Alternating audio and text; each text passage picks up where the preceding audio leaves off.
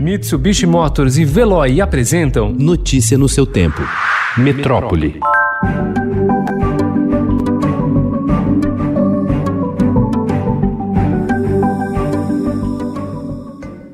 As matrículas nas escolas municipais de São Paulo de crianças de 4 a 6 anos cresceram 73% em julho, se comparadas com o mesmo mês no ano passado. O movimento é interpretado como uma migração de alunos de escolas particulares, já que não é usual tantas matrículas no meio do ano para essa idade. A etapa da educação infantil é uma das mais afetadas pela crise causada pela pandemia de coronavírus, principalmente pela dificuldade em oferecer ensino remoto para crianças pequenas. Estima-se que 30% das instituições privadas do estado de São Paulo tenham fechado. A Bahia é hoje um dos principais centros de testagem de vacina contra o coronavírus no Brasil. Depois de iniciar os testes do imunizante da farmacêutica americana Pfizer em parceria com a alemã BioNTech na semana passada, o governo estadual vai assinar nos próximos dias um acordo para os ensaios com a vacina chinesa Sinopharm. Além disso, negocia com a Rússia a testagem da primeira vacina registrada no mundo.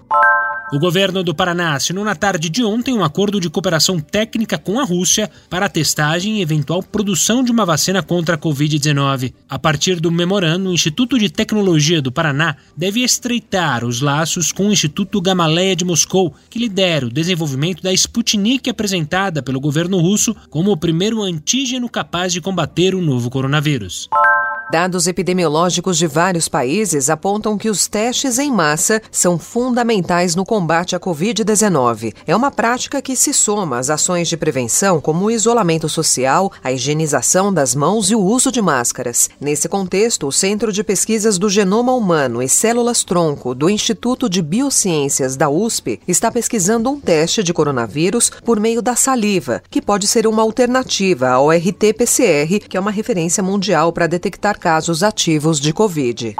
Os desafios para garantir o deslocamento de milhares de pessoas nas cidades diante da pandemia foram o centro do Summit Mobilidade 2020, evento promovido pelo Estadão ontem. Foram abordadas soluções para incentivar outros modais, como a bicicleta, além de como usar a tecnologia para garantir a segurança dos usuários do transporte público e reduzir as desigualdades socioespaciais.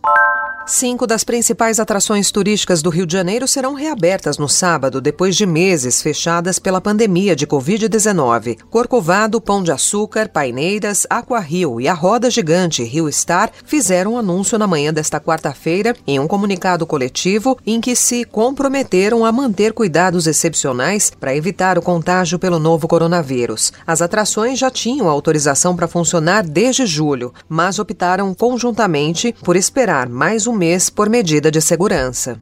A decisão do governo de centralizar nas mãos dos militares a fiscalização da Amazônia já está refletida no volume de recursos financeiros que o Palácio do Planalto tem destinado ao Ministério da Defesa. O Estadão obteve informações detalhadas sobre os 630 milhões de reais da Operação Lava Jato, que, por decisão do Supremo Tribunal Federal de setembro de 2019, devem ser usados exclusivamente para financiar ações de fiscalização e combate aos incêndios florestais na Amazônia.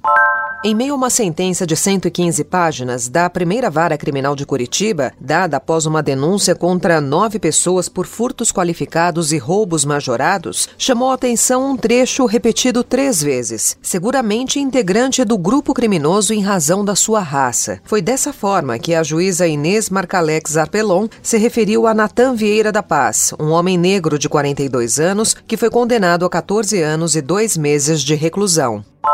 Na noite de 13 de agosto de 2015, uma série de ataques em Osasco e Barueri, na Grande São Paulo, deixou 17 mortos e 7 feridos. A maior chacina da história do estado completa meia década com três ex-policiais militares e um guarda civil presos. Os quatro chegaram a ser condenados a mais de 500 anos de prisão na soma das penas, mas o Tribunal de Justiça anulou em 2019 metade das sentenças e mandou refazer os julgamentos. Mais de um ano após a decisão, os novos júris não foram remarcados e até agora nenhuma família recebeu indenização do Estado pelos assassinatos. Notícia no seu tempo. Oferecimento: Mitsubishi Motors e Veloy. Se precisar sair, vá de Veloy e passe direto por pedágios e estacionamentos. Aproveite as 12 mensalidades grátis. Peça agora em veloy.com.br e receba seu adesivo em até 5 dias úteis. Veloy, piscou, passou.